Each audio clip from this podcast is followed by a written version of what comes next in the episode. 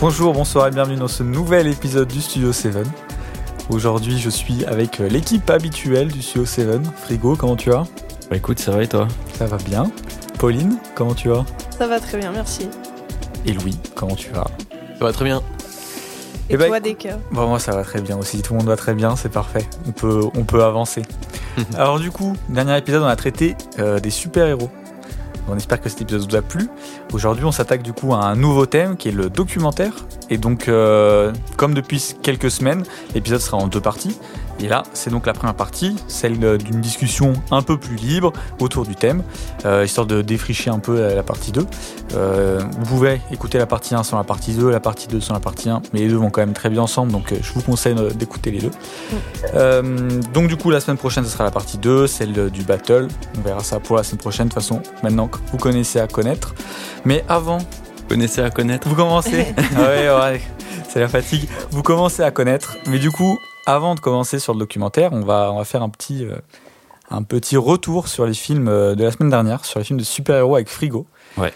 Et donc, euh, Frigo, tu vas nous faire le retour sur euh, Super de James Gunn, Darkman de Sam Raimi et The Heroic Trio de Jonito.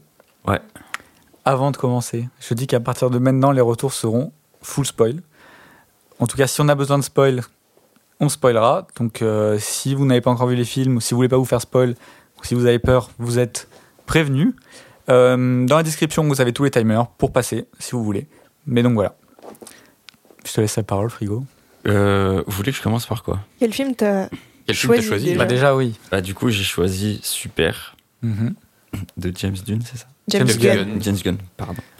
Euh, En général, on le fait en dernier, celui-là. Ouais. Donc on peut commencer par euh, bah, hmm. Je vais commencer par Darkman parce que du coup, c'est le premier que j'ai vu. Ok. Alors, j'ai vraiment aimé le film, en vrai. Euh, c'est, je saurais pas comment, je saurais pas trop quoi dire en fait. C'est un peu, euh, un peu spécial. Euh, j'ai bien aimé le, comment dire, euh, entre guillemets la naissance du personnage. Ouais. Donc je vraiment genre c'est vraiment le film complet qui amène à ce, ce super héros en fait. Euh, J'étais un peu déçu par contre de, on va dire le twist que ça fait genre euh, ça y est maintenant je suis le super héros, je serai de partout mais vous ne me verrez, vous ne me verrez pas tu vois. Mm. Je trouvais ça un peu too much. Même les euh, les trucs où je crois que tu disais dans ce film Pauline, euh, il se donnait beaucoup de courage tout seul, il criait ou quoi ou c'était dans le film de Louis je sais plus. Il disait que dans le film de Louis, ça criait beaucoup. Ah, Oui, Ah oui. c'est ça, c'était oui. pas le bon film. Autant pour moi. Mais euh, je trouve à des moments où justement il est, euh, enfin genre il découvre qu'il a été brûlé ou quoi. je-. C'était too much aussi, je trouve un peu. Il, genre- a- il se parle beaucoup tout seul. Ouais, c'était. Ouais, non, je suis d'accord avec la voix un peu en mode euh, oh là là, qu'est-ce qui m'arrive? Ah, mais c'est horrible. Surtout que il se voit dans le miroir, il voit qu'il est défiguré, et puis il lui faut genre trois jours après pour qu'il tape sur son ordinateur qu'il fasse. Mais ils ont brûlé mes mains aussi. Ouais, qu'est-ce que tu faisais Du coup, bon, il y a, y a certains trucs où ouais, j'étais un peu moins fan, mais sinon j'ai j'ai bien aimé le film. Même le. Enfin, au final, c'est pas vraiment un super-héros, on va dire. Enfin, c'est un super. Je sais pas comment dire, mais c'est un super-héros, genre vraiment euh, hardcore. Un peu à Deadpool, tu veux dire? Ouais, enfin, il y a beaucoup moins d'humour que dans un Deadpool. Oui. Oui. Mais je trouve que c'est quand même genre. euh, Enfin, c'est vraiment le mec, il a soif de vengeance, mais genre euh, personnel, tu vois, genre. Mm.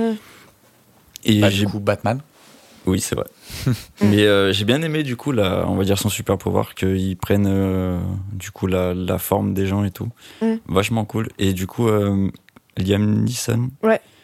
J'avais. Il m'a fallu. euh, en fait, que je regarde le film pour dire Ah oui, Liam Neeson, c'est lui, en fait. Bah, Et euh, c'était son premier rôle, non Un truc comme ça? Euh, Non, je crois pas, mais c'est il était assez jeune. Ok. Parce que, ouais, très bien. Mm. Ouais, j'ai rien de plus à dire sur le film en soi. Je, juste, je me faisais la réflexion quand je le voyais, j'aurais limite mis dans un film néo-noir. Ouais, c'est vrai que je comprends. Il y a.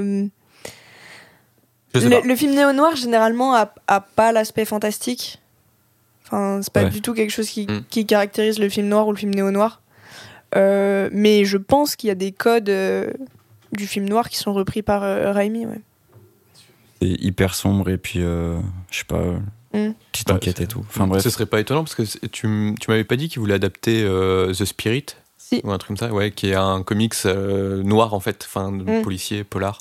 Donc effectivement, ça me- Ouais. ça m'étonne pas que Darkman ressemble à du néo noir quoi. Et puis il y a, il y a les frères Cohen sur le projet euh, de Darkman. Ah ouais? Ouais. Ah ouais. C'est vrai que les frères Cohen sont potes avec Je crois qu'ils sont producteurs ou un truc comme on ça. avait déjà parlé, je crois, à l'épisode et on avait débunk ça en disant que ils sont pas notés nulle part. Ah ouais? Bah euh, là j'ai le truc sous les yeux et et non, je les vois notés nulle part. Après peut-être euh, de manière informelle, mais en tout cas ils sont dans aucun crédit quoi. Enfin en tout cas pas ceux que j'ai sous les yeux. hein. Peut-être sous un alias. Peut-être. Ok. Bon, j'aurais pas Voilà. grand chose de plus à dire sur Darkman. Ça fait quoi de revoir Frances McDormand en... mais encore jeune en plus Ouais. Euh, pas grand chose. Pas fan de l'actrice Enfin, Bah, je suis pas sensible à l'actrice, quoi. Ouais. Mais euh, enfin, surtout, elle a un rôle très, elle a un rôle, pardon, très secondaire quand Mm. même, euh, mine de rien. ok. Euh, du coup, j'ai parlé, j'ai passé ton juste avant, est-ce que ça donne envie de regarder Darkman 2 Darkman 3 ou pas? En vrai, vraiment par curiosité, le 2. Ouais. Mais euh, en vrai, selon le 2, je verrai le 3, mais je pense euh, pas tant que ça. Ok. Vous, l'avez, vous avez vu tous Darkman? Non, Euh, non, non, Louis moi, l'a j'ai toujours pas pas vu. Ok. Toi, j'ai pas vu le 2 ni le 3. Ça te donne envie ou pas? Non. Le 1 était suffisant. Bah, en fait, je trouve que ça reste sur euh, un bon, euh, si je dis pas de bêtises, un bon cliffhanger. Genre en mode, euh, ça annonce une bonne suite, tu vois, genre avec la musique Ouais. épique. tu- Mais Après, moi, je sais que le film, c'est ce que j'avais dit, c'est que il- j'aime beaucoup le début. Plus ça avance, plus ça s'essouffle. Et au bout d'un moment, j'en ai ras le cul. Je trouve Ouais, qu'il s'essouffle vraiment beaucoup, beaucoup sur la fin. Oui, oui, oui. Donc, Moi, je suis euh, un peu d'accord. C'est bon, quoi. d'accord. Surtout que je crois qu'ils sont pas au- aussi bien. euh, donc, euh, bon, ça donne pas envie, quoi. Ouais. Mais quand même par curiosité, je serais pas contre. En gros. Ok. Du coup, j'ai passé à ton film. Ouais. Mais quel film Vraiment, quel film, les amis Oh là là Déjà, ça a été une purge pour le trouver. Ah oui, mais bah, ça- vraiment, genre, je- j'en ai chié. Du coup, j'ai pu trouver que de la VF. Mais ça, c'est étonnant que t'aies pas comme ce que j'étais en. enfin, bah, ça, c'est pas- euh, écoute, euh, Ouais. problème, euh, problème de codec, tout, trop chelou, bref. Mais du Mhm. coup, je suis tombé sur la VF. Elle devait être Pas pépite. possible d'avoir de VO. Horrible. Genre Ah, vraiment. ça a pas fait, aidé, ça. Ça a pas aidé, mais je pense que même en VO, ça aurait pas aidé non Ah plus. Mais du coup, juste pour parler sur le fait que c'est compliqué à trouver, euh, j'ai réécouté un petit peu ce qu'on disait dans le premier épisode. Et on disait, oui, bah, tu te doutes bien qu'un film comme ça, ça doit pas être facile à éditer euh, ni Ouais. à trouver. Et Pauline a dit, euh, oui, mais bon, euh, non, Louis, je crois, dit Spectrum, euh, film, on sait jamais. Et Pauline dit, oui, en plus, Carlotta, récemment, Ouais. ils ont fait, euh, Ouais. je sais plus, euh, Les de évadés qui de tu. Ouais, donc on sait jamais. Et vraiment, on a appris, une semaine après, Carlotta. C'est Mm. Carlotta hein, qui, Ouais, qui allait Ouais, éditer le, le film, donc il sera plus facilement trouvable. En- Sur Ouais. France Télévisions a, sur passera, France ouais. TV, il va passer euh, gratuitement. Enfin, sur le site de France TV, il va être disponible gratuitement.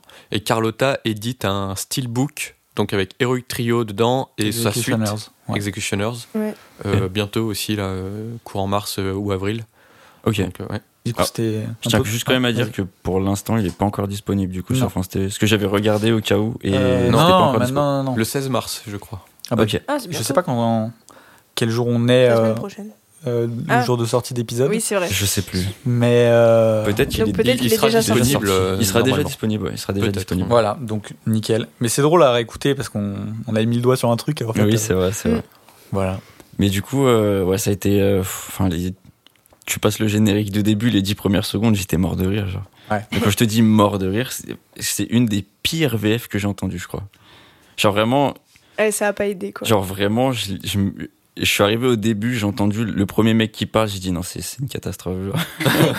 Oh là Ils, là. ils étaient en roue libre, les doubleurs, mais du début à la fin, genre c'est horrible. Mais après, sinon, euh, bon, hormis ça, quand même, euh, j'ai réussi à essayer de creuser un peu plus quand même pour euh, visionner le film tout de même. Mhm. Puis ouais, c'est du gros second degré. Je vais dire, il n'y a rien qui va. hein. y a rien qui va. Y a Pas vraiment dans un rien sens qui négatif, quoi, mais juste. Oh, c'est, enfin, vraiment n'importe quoi du Ouais. début à la fin, quoi. Et- j'aime bien n'importe quoi, mais là, non, c'est trop.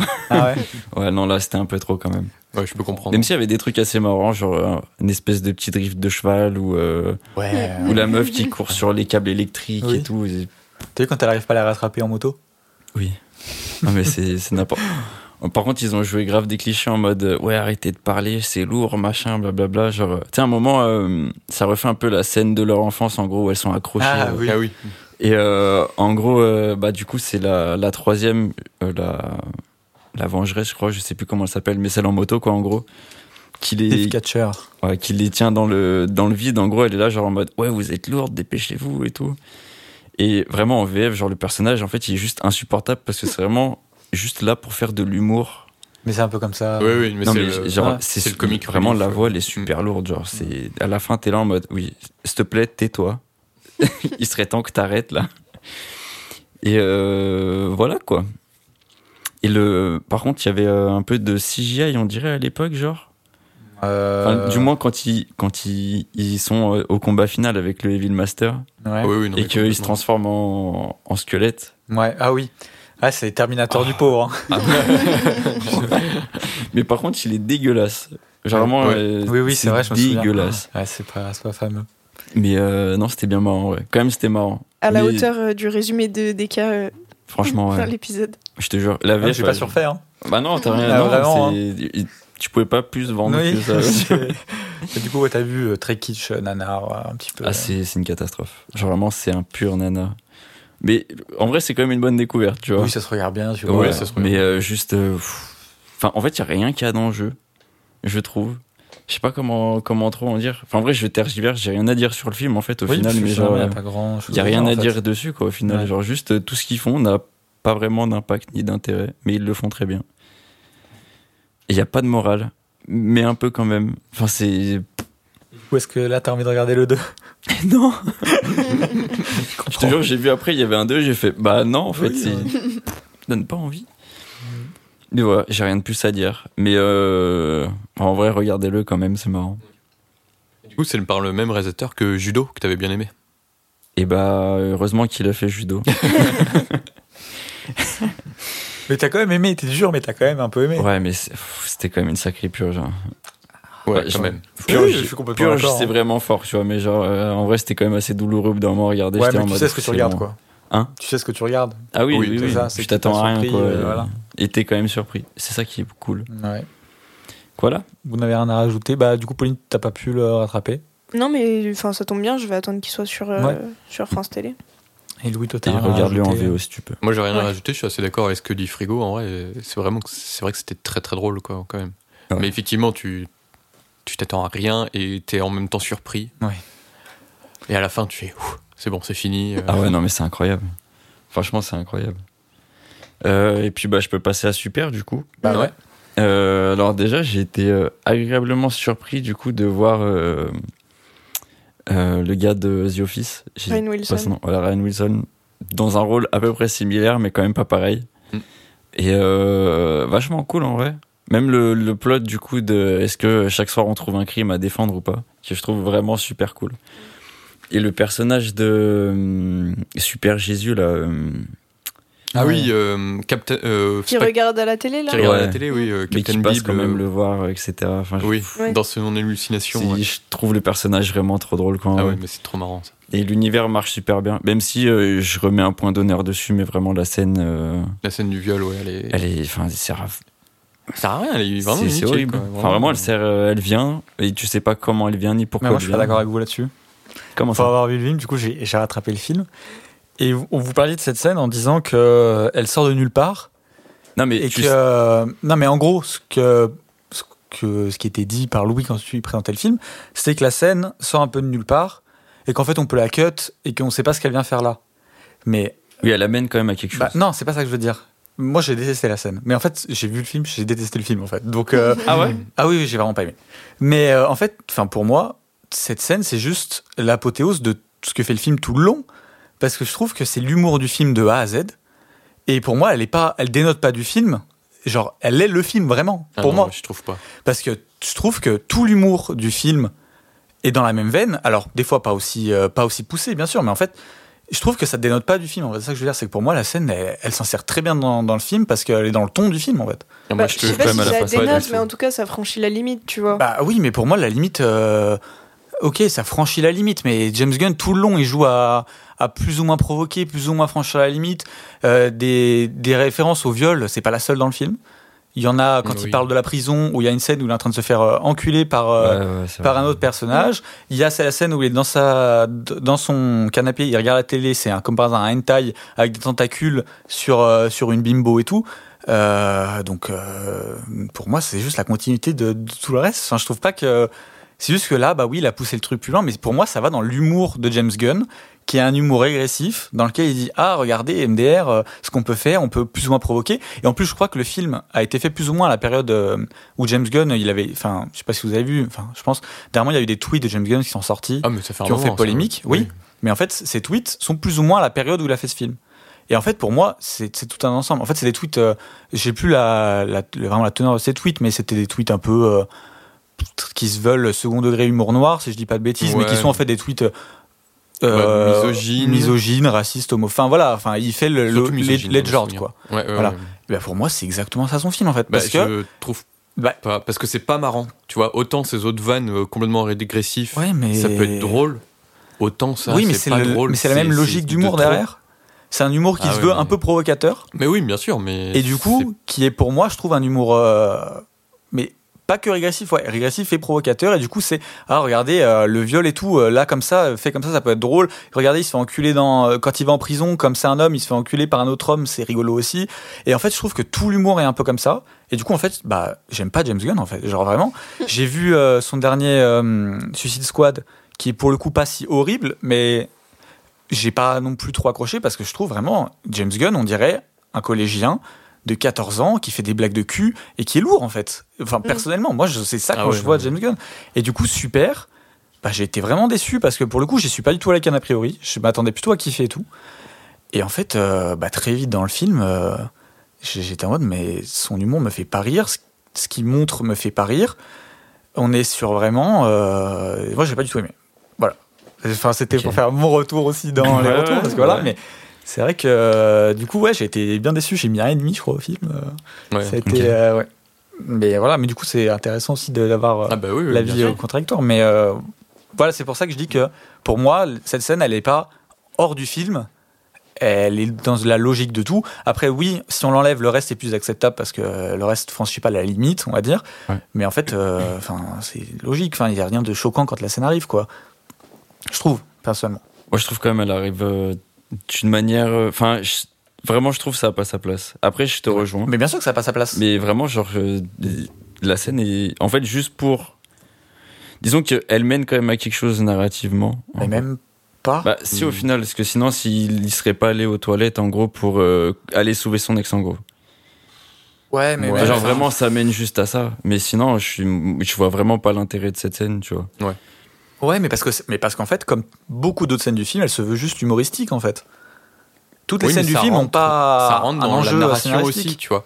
Genre moi, il y a une scène que je trouve hilarante, c'est la scène où il voit euh, Dieu et tu sais avec tout plein de tentacules et tout et tu lui trifouilles le cerveau là. Ouais. D'ailleurs, c'est Rob Zombie Dieu et j'adore, c'est trop marrant. Ça c'est drôle et en plus ça rentre, c'est complètement l'humour un peu provocateur de, Bah de oui, Gunn. comme par hasard, c'est les tentacules. rentre, oui, mais ça rentre dans la narration, tu vois. Là, c'est. Ouais. Alors que, la scène du viol, euh, vraiment, euh, ça rentre pas dans la narration. Cut là, hop, tu dégages. Ouais, mais moi, je sais pas, je suis pas 100% d'accord parce que dans ces cas-là, si tu, enfin, je sais pas comment dire, mais euh, de dire juste on la cut et tout, euh, bah, je suis pas d'accord. Genre, elle fait partie du film et pour moi, elle s'y incorpore bah, bien. euh, Il faudrait que tu le film, quoi. Pour des cas, ouais, ah, je pense. bah moi j'ai pas aimé le film mais Oui, juste mais euh, bien sûr. hein, je trouve que dire euh, oui le film est cool juste à cette scène en fait c'est pour moi le film a, a plus si on veut vraiment parler des problèmes du film il y en a beaucoup plus que juste cette scène et Oh, dire oui le, le film euh, il est tout bien sauf cette scène c'est un peu euh, je trouve fermer les yeux sur les autres trucs qui sont aussi un peu gênants du film mais euh, comme ça franchit pas ça franchit pas la limite du coup on a mode bon ça va quoi parce que du coup, si on veut cut cette scène, euh, la scène euh, où on le voit se faire euh, sodomiser par un, par un mec dans la prison, en quoi celle-là, il faudrait pas la cut aussi, tu vois? En soi. Et je vois Parce que c'est un viol plus- aussi. Je vois même plus cette scène. Après, vois. je trouve que En gros, c'est que. euh, Ah. il, il commence à devenir un peu. Non, mais parce que justement, euh, la, Ah oui, quand la il devient scène parano, de, de la prison, Ouais. c'est genre euh, montré comme un viol. Je suis d'accord hein, que Ah oui, en rigoler, c'est pas forcément Bah- voilà. Alors que là, il y a un peu plus ce truc de en mode euh, ah euh, là c'est la fille qui, euh, enfin tu sais, tu Oui. sens ce truc de c'est la fille qui euh, qui va chauffer le mec. euh, du coup, euh, Mais ça, ouais. Enfin, ça se passe dans le sens inverse, machin. Mais ça, je suis d'accord. Mais du coup, moi, ça va avec tout. Pour moi, son traitement de ses personnages et tout, qui est, euh, qui moi me, me plaît pas. Euh, J'aime pas, j'aime pas ce qu'il fait avec ses personnages. Je trouve que le personnage de euh, Phi- euh, Phoebe ou un truc comme ça, je sais plus. euh, Oui, oui. euh, mais le personnage euh, d'Elliot Elliot Page. Page. ouais. Euh, et euh, invivable. Enfin, franchement, le personnage est, je trouve, insupportable. Euh, et l'autre, l'autre meuf, euh, l'autre personnage féminin du, du, du truc, c'est euh, c'est sa, sa femme qui est juste là pour euh, être sauvée par lui en quelque sorte. Enfin, je trouve que non, c'est pas intéressant. Ouais, au final, moi, ça pas, me. au final, vraiment en fait. Ah si. Et non, en vrai, pas vraiment en fait. Parce que Justement, la fin, c'est. En gros, il y, a- y quand même un- il y a quand même un truc, tu vois, que j'ai bien aimé, genre dans à peu près tous vos films, du coup, sauf le tien, c'est que Anto, parce que Ouais. du coup, en gros, genre, il y a quand même un truc en mode, euh, bah, ouais, mais au final, genre, euh, je tabasse des gens, est-ce que je suis vraiment un super héros, tu vois Mm. Et Mm. j'ai quand même trouvé que, je trouve que dans ce film, c'est un peu plus poussé que dans The Darkman. Ouais. Où genre vraiment c'est le truc en mode bah je viens de, je viens de tuer tout plein de narcotrafiquants etc genre euh, est-ce que au final je suis mieux qu'eux tu vois? Et est-ce que ça fait vraiment de moi un super héros et tu vois j'ai trouvé ce truc là quand même vachement cool. Oui, après non, je dis pas je suis d'accord avec toi il y a quand même pas mal de trucs qui sont un peu qui sont très craignos tu vois. Même en vrai c'est vraiment pas un film pour toute la famille. Genre il y a Non, du sang de partout il éclate Oui, des gens oui, à la oui. clé anglaise Mm. et tout. Je il va taper des drogués parce que c'est des drogués etc ok je, suis- enfin je suis d'accord c'est Oui, il y a ouais. vraiment beaucoup de trucs limites. Mais en gros sur par rapport à tous les autres films en gros je trouve qu'il y a quand même des des trucs qui sont vachement plus cool tu vois que Non, mais je peux comprendre. hein. que les autres quoi en gros Et du coup, qu'est-ce qui a fait la différence entre mon film, donc Super, et les deux autres? Et bah, je pense que ça a plutôt été euh, comment a été traitée la fin en gros. Ouais. Que vraiment, justement, c'est euh, en mode euh, ouais, vous pensez que je suis un super héros alors que non, et au final, genre, euh, bon, même si je suis d'accord que ça reste très cliché, mais genre, bah, du coup, c'est même si j'ai dit que l'inverse, mais genre, sa femme, elle a été sauvée, du coup, bah, genre, elle a pu faire de grandes choses, tu vois. Je trouve que c'est quand même vachement mieux que plutôt, genre, juste rester sur lui et qu'au final, il a tab- tabassé plein de gens et que, bah, c'est lui le héros, tu vois. Ouais, je trouve ça quand même vachement cool. J'aime beaucoup la fin aussi euh, de Super, qui rattrape énormément de choses, justement, je trouve, du film. Pas tout est- non plus. Pas tout, mais je la trouve touchante, en fait. Je suis d'accord. Puis au final, bah, il reste tout seul comme un, comme un con, tu vois. Genre. Ouais, en plus, il est même pas euh, glorifié Ouais, à la fin. Et c'est vraiment, c'est vraiment assez chouette. Mais je, je pense que c'est plutôt ça qui fait le turnover, tu vois. Parce que en vrai, The Darkman, il y a, il y, a, il y a quand même pas Mm. mal de trucs où bah, il s'essouffle beaucoup. Et puis, euh, bon, tu vois très bien où il veut en venir et où ça va aller, mais c'est long. Puis, enfin, Heroic Trio, enfin, va il gagner est pas sauvable, gros. Enfin, je suis désolé. Ah Genre. non, non, mais. Du coup, voilà. Non, mais voilà, mais. Mais je pense rien avoir de plus à dire, par contre. Sur, Ok, euh, bah du coup, c'est- j'avoue que j'ai plus parlé, mais. Ouais, mais c'est pas grave. En vrai, euh, je pense que ton retour est beaucoup plus pertinent que le mien pour le coup. euh. Mm, Non, c'est bah, juste que du coup, comme je suis en désaccord avec, euh, Oui, mais avec même. Louis, euh, ça apporte un truc, quoi, mais. Mm. Même je suis d'accord. Enfin là, je pense que j'aurais pas eu grand chose à dire, quoi, on va dire. Ok. Voilà, voilà. Est-ce que tu voulais euh, ajouter un truc, Louis, par rapport à tout ce qui a été dit? Non, non, non, non, non. Je suis assez content aussi de ton avis parce que c'est intéressant. Donc, Et tu vois, on pourra prolonger la discussion en off. oui, en off. si on tu verra. veux. Mais voilà. Écoutez, est-ce que tout a été fait? Récapitulatif des oui. points, ça fait quoi C'est ce que j'allais dire, ouais. Louis qui revient à 3 points. Donc deux victoires d'affilée. Donc euh, ça fait 4 pour moi, 2 pour Louis, 3 pour Non, Louis, trois. 2 pour euh, Pauline. Et oui, je repasse euh, dernière. Et ouais. Disons les termes. grave. Mais bon, ça, ça évolue vite. Hein. Ouais. C'est vrai. J'avais une longueur d'avance euh, de 2 sur vous deux il y a pas longtemps. euh. Eh, on n'avait pas dit qu'on est à peu près à mi. euh, Alors si, on Ah oui. est pile à mi euh, à mi-saison. Mm. On a présenté 9 mi de... bah, bah, bah, bah. On a présenté 9 films jusqu'à présent, il en reste encore 9. Mm. Donc euh, Donc il me reste la moitié de la saison pour me rattraper, ça va. ouais, bah en vrai, ça va, 9 points, t'es pas hors hors compétition. hein. Bah ouais. Donc voilà. Et bah écoutez, moi ce que je vous propose maintenant, c'est de passer au thème qu'on a choisi pour, euh, pour cet épisode, qui est euh, le documentaire. Donc, Comme j'ai dit, on va faire une petite discussion euh, un peu libre, euh, informelle, quoi. Et donc, euh, bah voilà, qui, qui veut commencer Qui a des choses à dire J'ai déjà une question. En fait. Ah bah vas-y. Vas-y. Est-ce que euh, j'ai eu un exercice euh, en cours euh, il y a pas très très longtemps, en gros, où du coup on avait à faire du, du documentaire fictif. Mhm. Ce qui fait que j'ai quand même une vision du documentaire qui est vraiment très euh, carré. Genre, enfin pour moi, un documentaire, c'est genre euh, les, les petits lions dans la, dans la savane et voir comment ils arrivent à manger et pourquoi ils meurent, tu vois. Ouais. Avec euh, la voix off et des plans un peu contemplatifs, etc. Ce qui fait que, euh, en fait, on est parti sur un truc, du coup, avec le groupe que j'étais, qui était genre vraiment euh, totalement différent, en fait, de ce que moi j'aurais pu penser être un documentaire, tu vois. Du coup, genre, la question que j'ai, c'est est-ce qu'il existe, du coup, enfin, jusqu'à où tu peux dire qu'un film est un documentaire? Et déjà, t'entends quoi par documentaire fictif? En fait, justement, le truc était là. C'était que, euh, bien. en gros, en documentaire fictif, en fait, c'était super large, ce qui fait que t'aurais juste, euh, comment dire, pu faire un truc totalement cliché, mais donner genre des données fictives. Hmm. Du coup, bah, ça aurait été fictif dans un sens. Mais Ou sinon, c'était d'avoir un truc de fiction, mais qui est, Sous une forme documentaire. voilà. Enfin, ce qui fait qu'en fait, j'ai pas plus compris.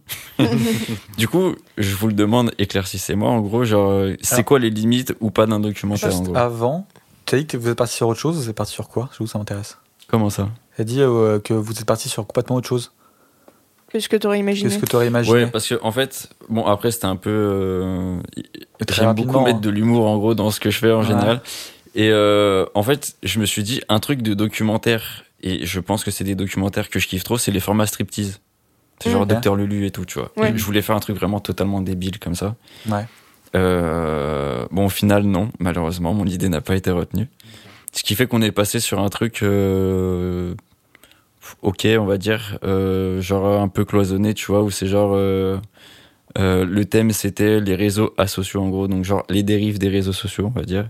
Et du coup, euh, il y avait une part de fictif. Bref, je vais pas te décrire le truc, le Ah mieux oui, serait non, non, de voir, quoi. juste pour. euh, ok. Mais euh, du coup, en gros, le, le truc de documentaire qu'on avait, en gros, c'était juste une voix off qui nous donnait des vrais chiffres.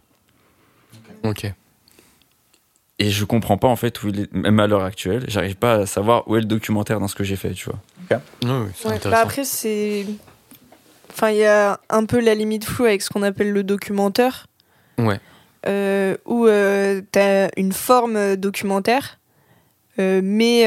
Dans un film de fiction, en fait. Sur un film de fiction, ouais, où c'est écrit, où pour le coup c'est inventé, mais juste on donne la forme d'un documentaire à la manière de The Office, la série, ou euh, de C'est arrivé près de chez vous, euh, Ouais. de d'André Bonzel et Lu- Lucas Belvaux, je crois. Ouais, je crois que c'est ça. Et Non. euh, Bah, le, le documentaire, à la base, c'est filmer le réel. Ouais. En fait, le, le truc du documentaire, c'est l'antithèse de la fiction, où on. Donc le contraire, vraiment. On va prendre le réel. C'est pas des acteurs devant. Il n'y a pas forcément un scénario imaginé, en fait, devant. Et on se contente de euh, filmer un sujet. En fait. Ok. C'est plus compliqué dans les faits.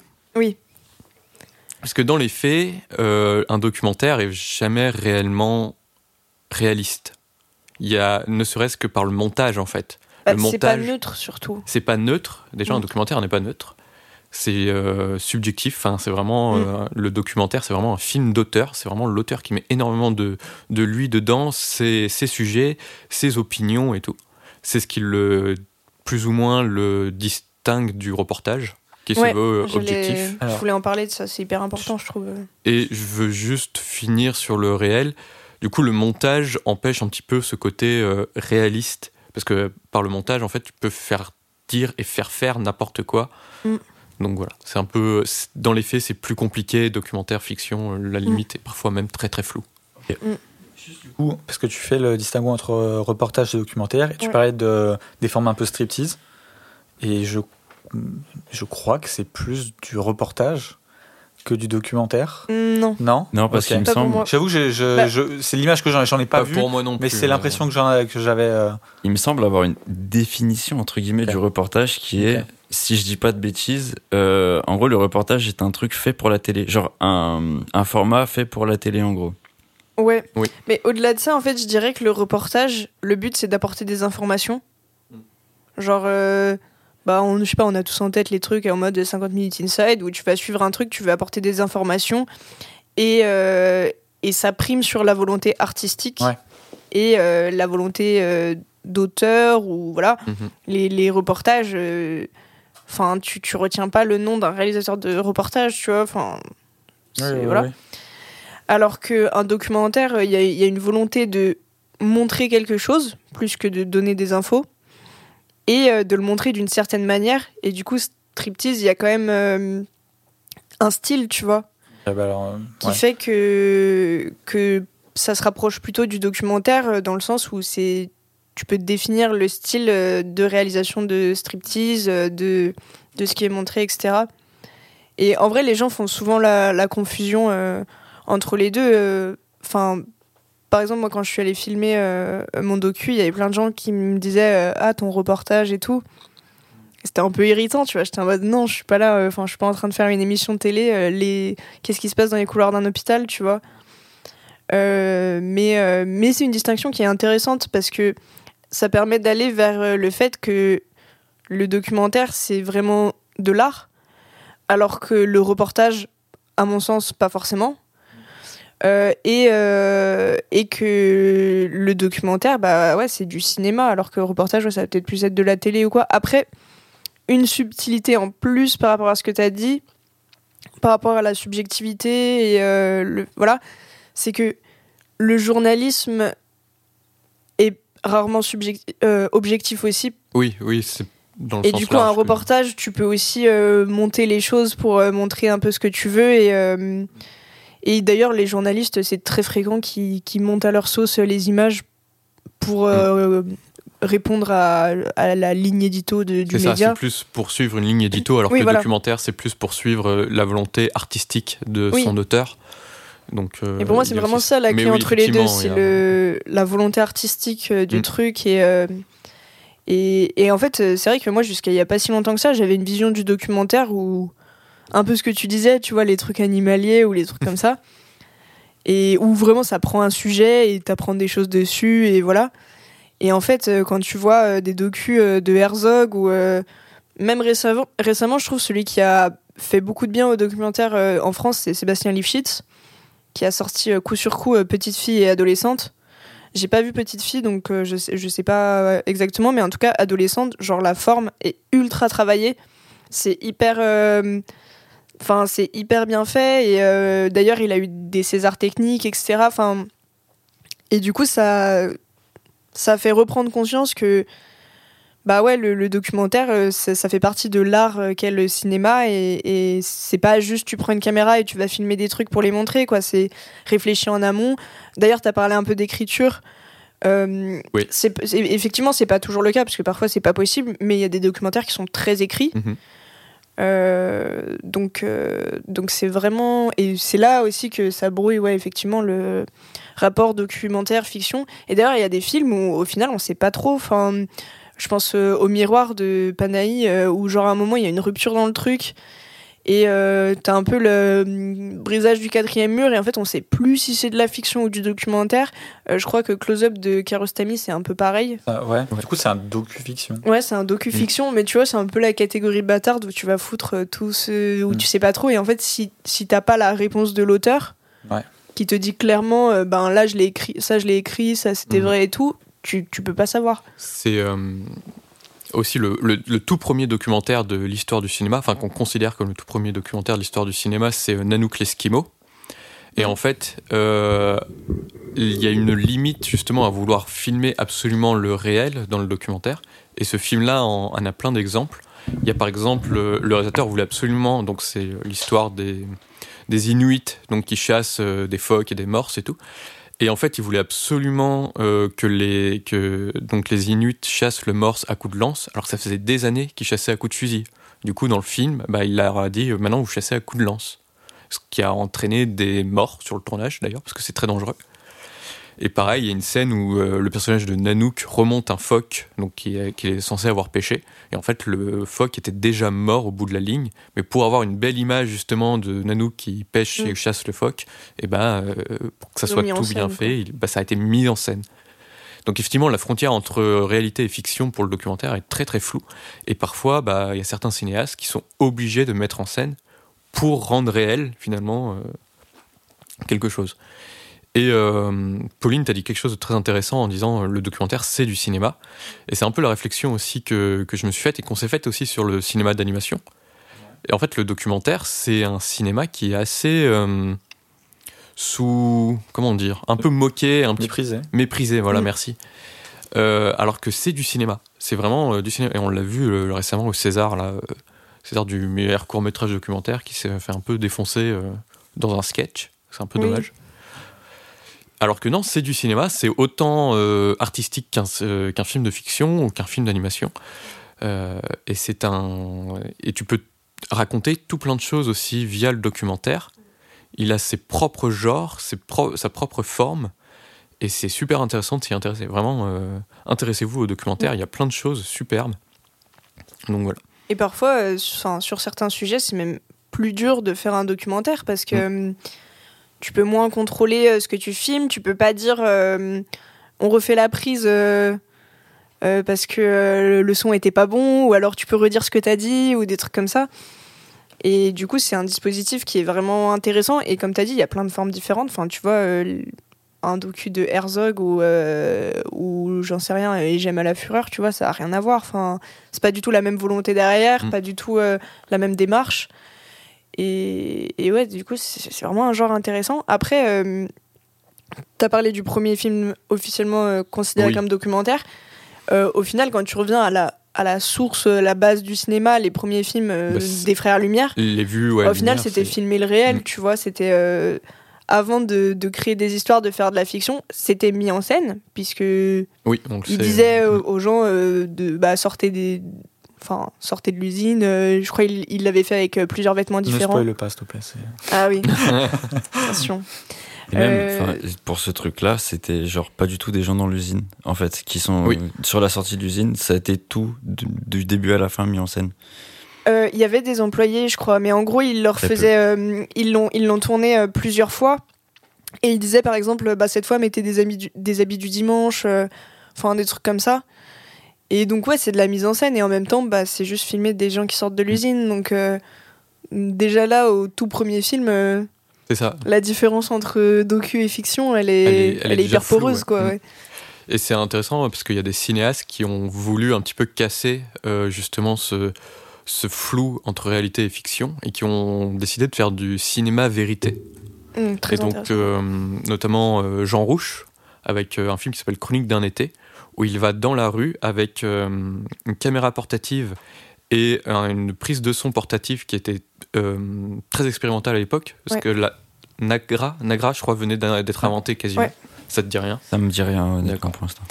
donc la Nagra, qui était un dispositif d'enregistrement sonore portatif, venait quasiment d'être inventé, et lui, il a décidé de filmer des gens dans la rue et de les interroger sur euh, l'été, tout simplement. Et donc de capter juste du réel sans mettre en scène. Mais dans les faits, je crois que c'est un peu plus compliqué aussi. Et le- le- tout ça, c'est un peu à la base de la nouvelle vague, en fait. euh, L'idée de cinéma vérité, c'est euh, parce que après, à la nouvelle vague, euh, tu retrouves beaucoup de cette idée de, de filmer la réalité sociale, etc. Et même si c'était fait sous forme de fiction, et il y a beaucoup de réalisateurs de la nouvelle vague euh, qui ont fait euh, du, du documentaire, d'ailleurs. Ouais. Que ce soit bah, Varda, évidemment, euh, Varda, Godard, Alain- euh, Alain René, euh, René, ouais. Chris Marker. Chris Oui, Marker, Chris oui, Marker, effe- évidemment. que tu les considères comme euh, nouvelle vague ou non. Mm. Mais voilà, Et en tout cas de cette période et de ce- cette mouvance en France. Et, euh, et ça me fait penser à un, un documentaire très intéressant qui s'appelle Anna, euh, qui est un documentaire italien qui dure euh, genre 3h30 ou un truc comme ça. Comme par hasard. Et, en fait, euh, c'est les deux réalisateurs. Comment t'as pas fait un article dessus Si, j'ai fait un article dessus Donc n'hésitez pas à aller là. sur super7.fr. voilà. Euh, c'est une ressortie récente des films du Camélia, big up à eux. Et euh, en fait, euh, les deux réalisateurs, ils sont allés dans la rue et tout, et, euh, et en gros, ils ont trouvé une meuf, euh, genre c'était une mineure qui était enceinte, euh, qui se prostituait, qui était droguée, enfin voilà, euh, rien n'allait. Et en fait, ils l'ont recueillie, ils l'ont emmenée dans un appart, et en gros, ils, ils voulaient lui faire euh, rejouer des scènes de, sa, de son quotidien, de sa vie, pour le filmer et le mettre en scène. Enfin, du coup, il y avait cette idée de cinéma vérité, justement. Enfin, c'était dans la, dans la continuité du cinéma Mm. vérité. Euh, mais ils voulaient lui faire rejouer ce que eux avaient en tête euh, pour Ouais. euh, faire un truc un peu misérabiliste. Euh, la pauvre enfant euh, qui se drogue, euh, qui est enceinte et qui est dans la rue et tout. Et en fait, la Anna, bah, elle s'est pas laissée faire. Enfin, elle était pas vraiment du style à, à dire ok, on fait ça. Et, et du coup, elle, faisait tout ce qu'elle voulait devant la caméra. Elle était hyper, au final, assez attachante. Et du coup, ils l'ont un peu pris sous leur aile. Et en fait, ils se sont juste mis à la filmer tout le temps, enfin, tout ce qu'elle faisait. Et du coup, euh, on est revenu à une forme purement documentaire, alors que c'était pas ce qu'ils avaient Ils envie de faire de ouais, base. Et du coup, c'est trop cool parce que dans, au sein même du documentaire, tu vois l'évolution de leur dispositif de mise en scène qui, au final, s'adapte à Anna au lieu de que elle s'adapte à leur histoire. Du coup, voilà, je conseille ce documentaire. C'est assez long, euh, mais c'est hyper intéressant. Il y a un truc avec le cinéma vérité aussi, par contre, c'est tu peux avoir des sujets très durs. Genre, il pose sa caméra, mais il, y a des choses glauques qui se passent devant la caméra. Et euh, je pense à un autre film de Jean Rouche qui a, qui a pas mal fait de films euh, de documentaires ethnographiques. Donc il est pas mal allé en Afrique et tout, dans des tribus et tout africaines, pour filmer euh, des rituels, leur quotidien et tout. C'est super intéressant. Et il a fait un film qui s'appelle Les Maîtres Fous, je crois. Et dedans, tu as une sorte de rituel vaudou. Ou, enfin, je sais pas si c'est du vaudou ou chamanisme ou quoi.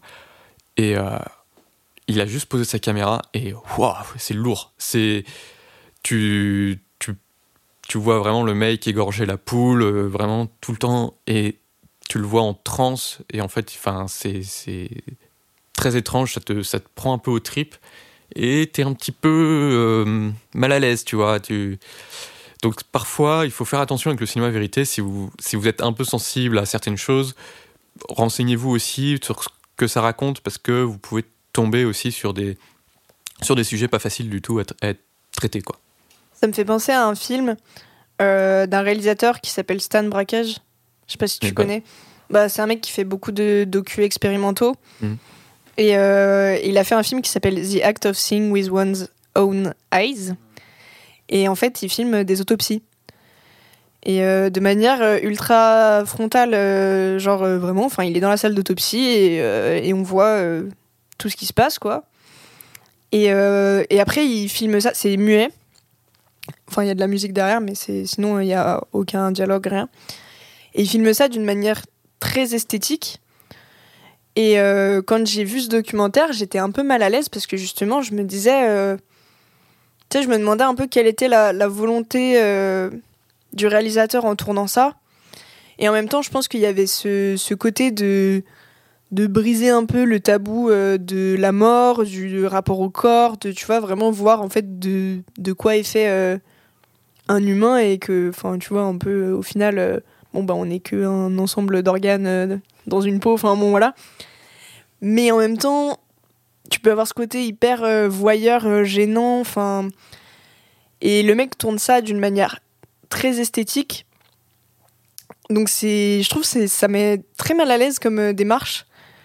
Mais c'est aussi, enfin, tu vois, intéressant de voir jusqu'où les gens vont repousser les limites de ce que tu peux filmer ou pas. Ah oui, non, mais euh, sans, Mm. sans la barrière de la fiction, parce que des autopsies euh, dans la fiction, euh, t'en vois, ouais.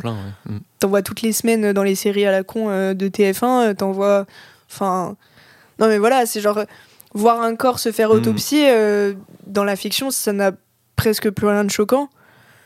Mais là, tu vois, de savoir que, que c'est des vrais gens, que voilà. Et en même temps, ils filment ça d'une manière assez pudique, tu vois. Tu, tu vas pas reconnaître les corps. euh, et. Ouais, non, c'est assez spécial. Le, si jamais vous êtes intéressé, à, à savoir que. Bah voilà, faut faut savoir ce que vous allez voir et, et être prêt à voir euh, une autopsie, mais euh, c'est sur euh, YouTube en accès libre. Ah ouais? Ouais. C'est pas censuré par YouTube? Non. Après, je pense qu'il doit y avoir le truc de la limite d'âge. Si t'as un compte. euh, Étonnant, quand même. voilà. C'est incompréhensible ce que, ce que censure ou pas YouTube. Ouais. Ouais, c'est un autre débat, mais Ouais, euh, ouais, mais vraiment. euh, Ouais, non, non, moi je l'ai vu sur YouTube. ça dure une trentaine de minutes, je crois. Ok. C'est vraiment super bizarre. Mm. Par contre, juste, je, je voulais revenir sur le reportage. Oui. Et juste Ouais. pour le meilleur moyen de savoir, genre, euh, à quel point un reportage peut être, euh, genre, euh, comment on peut dire, euh, orienté ou pas. Mhm. Juste parce qu'il se passe en ce moment, les grèves ou quoi. Ah bah oui. Bah, tu regardes trois chaînes d'information et tu vois que c'est pas la même info pour les mêmes images, tu vois. Ouais, non, mais. Oui, c'est. Oui, après, il y a quand même le même truc avec, euh, avec le documentaire, au final. Parce qu'il y a, il y a eu beaucoup de documentaires faits sur les mêmes choses. Genre là, je prends un exemple. euh, Whitney Houston a eu genre trois ou quatre documentaires, je crois, maintenant. Ouais. Il y en a aucun qui raconte la même chose. Après, Aucun. je trouve que dans le documentaire, euh, il y a cette idée déjà de base que euh, ça va être orienté en fonction de son réalisateur. Puisque, euh, entre guillemets, il s'autorise. euh, Enfin, c'est son film, tu vois. Et il va, il va choisir un angle. Et, et ce côté cinéma d'auteur ben, permet de. Tu vois, quand tu vois un documentaire, tu t'attends pas à voir un truc objectif. Je trouve que dans le reportage, c'est plus Insidieux. plus insidieux. Parce que ça se veut objectif, tu vois, t'as une voix off qui va te dire euh, tel jour il s'est passé ça, ça, ça et tout. Et au Ouais, ça final, va, euh, ça va raconter des faits. ouais, Euh, voilà, c'est ça. Alors qu'au final, euh, ils peuvent bien raconter ce qu'ils veulent, monter les images comme ils veulent. euh. Et le reportage a pas le même dispositif de mise en scène qu'un documentaire. En fait, un docu- par exemple, si on reprend ton exemple des quatre documentaires de Whitney Houston, il n'y a pas le même dispositif, sans doute, de mise en scène. euh, tu non, vois. ouais, non, carrément pas. C'est, il y a certains réalisateurs de documentaires qui vont utiliser des images d'archives, euh, des films, d'autres qui vont peut-être justement jouer avec ce flou entre la réalité et la fiction, faire jouer Whitney Houston par, un- par une actrice et tout. Donc tu vois, le dispositif aussi euh, qui permet, enfin le, qui permet de, ouais, de différencier le, le reportage du documentaire, c'est ça, c'est la mise en scène. Alors que le reportage, c'est tout le temps la même chose. Pas formaté. C'est très formaté. Voilà, Ouais. merci. C'est formaté en fait pour la télé, quoi. Ouais, c'est Oui, ça. oui, oui. T'as t'as pas des durées euh, libres, entre guillemets. Parce Mm. que si le grand fossé, c'est que bah, un documentaire, il peut faire une heure. euh, un reportage de une heure, personne ne le regarde, tu vois. Ah, si, je crois qu'après TF1, 50 t'as. minutes ouais, mais tu Le vois, 50 reportage du dimanche ou je sais pas quoi. ouais, mais tu vois, ça reste genre un peu un format documentaire, on va dire. Genre, euh, c'est. Documentaire, il y en a qui font foutre 4 heures. dans un hein. JT, tu vois. Genre, c'est pas en mode. euh, Oui, non, mais d'accord, Oui. ce qui passe au journal. Tu oui. vois ce que je veux dire, en gros, général. Oui. Enfin, voilà. Mm. En Tu général, c'est un peu. euh, Wiseman, euh, son dernier docu, c'était City Hall. C'est genre, c'est genre un caméra fixe pendant 4 heures, quoi.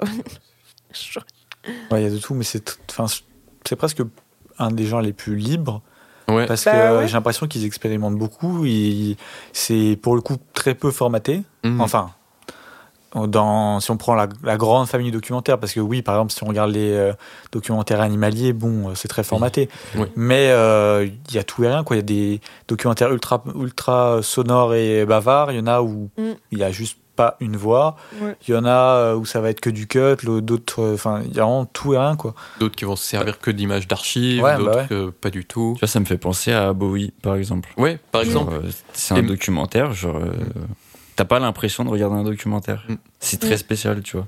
Et en plus, il y a ça, euh, par exemple, euh, bah, pour reprendre Moonage Daydream, donc le documentaire sur. Bowie, euh, il y a aussi le, la mise en scène du, de, de Brett Morgan, le réalisateur, dedans, où il, a, où il allait chercher des images d'archives qu'il a un peu euh, modifiées pour que ça rentre dans son montage, pareil pour le son et la musique et tout.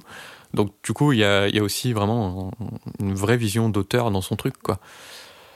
Donc euh, c'est super intéressant et tu le disais, enfin c'est vraiment très très libre quoi. L'expérimental euh, dans le documentaire, moi je, t'en vois, Mm. tu vois que ça, enfin et c'est génial. Franchement, euh, il y a des trucs géniaux. Et justement, cette liberté, je trouve que, enfin, elle permet aussi euh, aux gens qui veulent faire du cinéma de pouvoir faire plein de trucs. Parce qu'en fait, je trouve qu'il y a un certain rejet du documentaire chez les néophytes parfois. En mode de, quand tu as envie de t'y connaître en cinéma, tu considères pas que le documentaire c'est du cinéma, du coup tu vas pas en regarder. Complètement. Moi j'étais comme ça. hein. Mm. Et pareil, quand tu veux faire du cinéma, tu as envie de faire de la fiction, parce que tout ce que tu regardes, c'est des films de fiction. Et du coup, tu, tu penses même pas au documentaire. En mode, bah non, moi je veux pas être réalisateur de documentaire, je vais être réalisateur de fiction, tu vois. Alors que l'un n'empêche pas l'autre. Et, euh, et pour les gens qui auraient envie de se lancer et qui. Enfin, tu peux quand même te permettre de faire un documentaire avec beaucoup moins de moyens qu'un film de fiction. Même si tu peux aussi faire des courts-métrages avec très peu de moyens, mais le documentaire, si tu as un sujet intéressant, tu peux vraiment y aller. euh, tu vois, il y a moins besoin de, de connaissances techniques, euh, de, de, de monde, parce que, bon, bah voilà, selon ce que tu vas aller filmer, tu vas pas pouvoir faire un plan de travail, donc euh, ouais, tu vas pas avoir de rapport script, parce que, bah, de toute façon, euh, les raccords, euh, c'est. Bon, voilà, tu peux pas contrôler en direct, quoi. Truc comme ça. Et du coup, je trouve que c'est une super bonne idée de, commencer en essayant de faire du documentaire, euh, de trouver ton angle euh, qui va exprimer aussi ta personnalité d'artiste euh, et de réfléchir à ta mise en scène en fonction de beaucoup de contraintes qui sont celles du docu, de la, de la prise instantanée, etc. Tout, en, tout en ayant beaucoup de liberté sur la forme, le discours, les dispositifs, etc. Oui, vas-y, frigo. Vas-y, vas-y. Non, je voulais dire aussi, j'ai l'impression que le documentaire, c'est un peu fourre-tout, quoi. Tout ce qui Mm. sort un peu de la convention, euh, un peu de la fiction, et ben on le fout vite dans le documentaire. Et même si ça. Enfin, il n'y a aucun lien, par exemple, entre euh, Le fond de l'érée rouge de Chris Marker, qui est que des images d'archives, Mm. Flea, qui est un film, euh, un film d'animation euh, qui. Enfin, beaucoup plus contemporain, ou, euh, je sais pas, euh, d'autres trucs qu'on a dit tout à l'heure. Enfin, qu'est-ce qui les lie entre eux Mm. À part que c'est pas de la fiction. Donc, en vrai, est-ce que le documentaire, c'est pas un truc qui se crée en opposition à la fiction, en vrai Mm. Enfin, je sais Ouais, pas. si, c'est- si, ouais. Non, mais oui, c'est c'est intéressant comme, euh, comme réflexion. Moi, après, ce que je voulais dire, c'est que je suis pas totalement d'accord avec toi, Pauline. Mhm. Parce que je trouve qu'au premier abord, un documentaire, tu vas dire que c'est assez simple. Genre, euh, à mettre en place, à réaliser, à mettre en œuvre et tout. Alors qu'en vrai, je, je trouve que c'est quand même infiniment plus compliqué. Parce que tu tombes vite dans du faux. Ce que tu veux raconter, comment tu veux le mettre en scène? Et même au final, genre. euh, comment dire?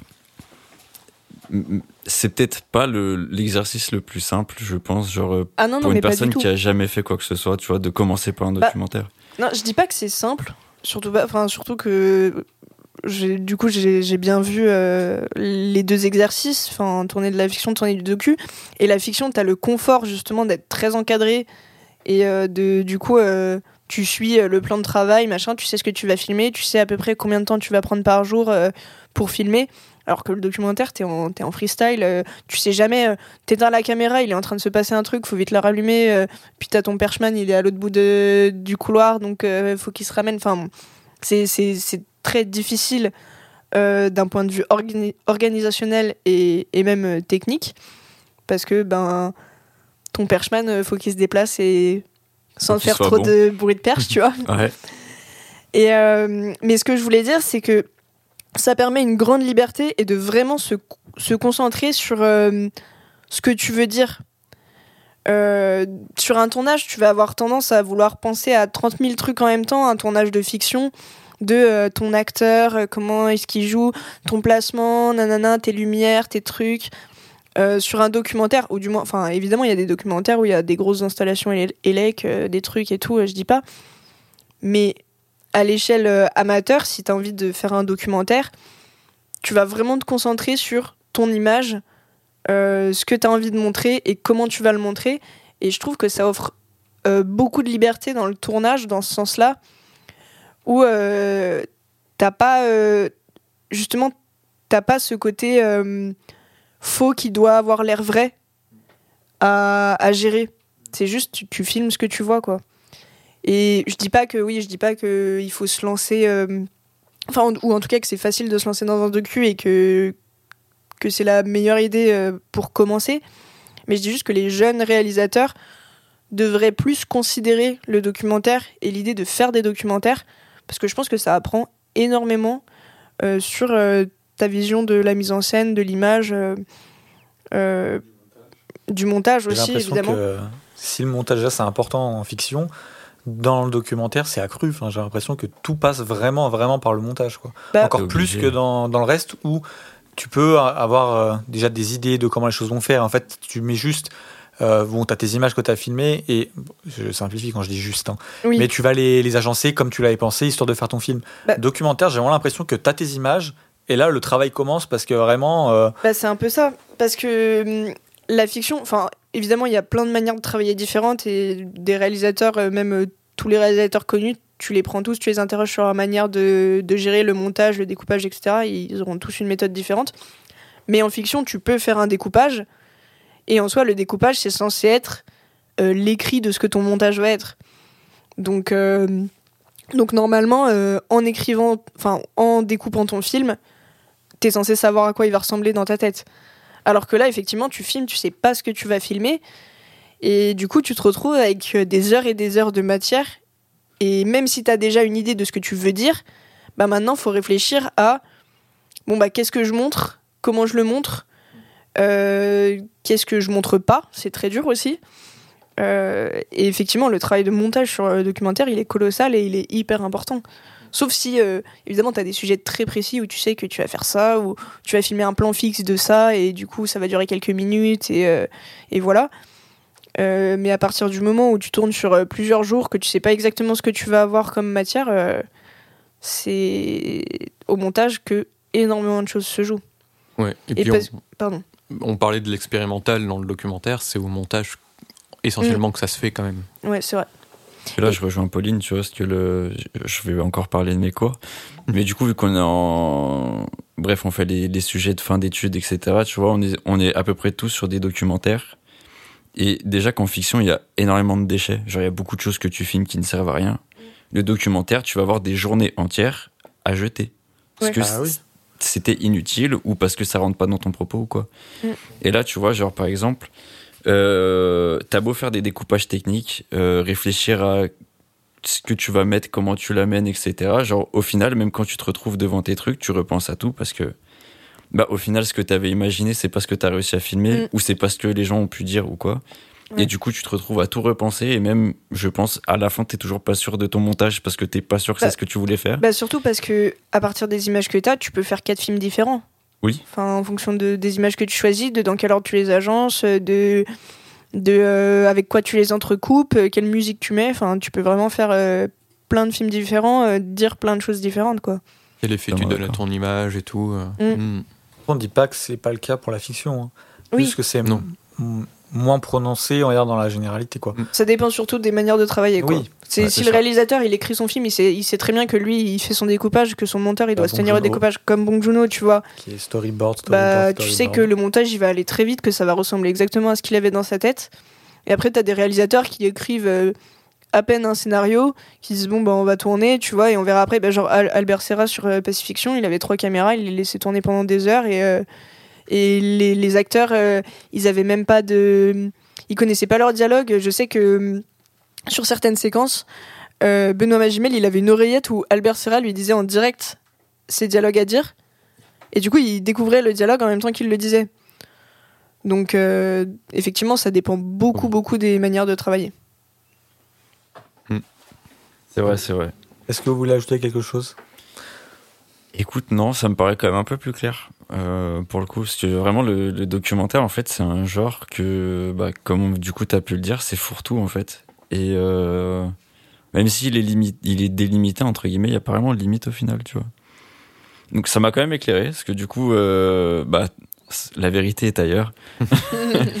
Mais euh, non, ok, Bah, ça m'a juste éclairé sur ça, parce que je trouve que t'as vite l'idée de du reportage, du reportage animalier en fait au final, quand Bah on ouais. parle Ouais. de reportage ou des trucs Documentaire. artés euh, un peu euh, comment dire genre euh, très formatés genre euh, biographique on va dire Moi, j'avais juste une question.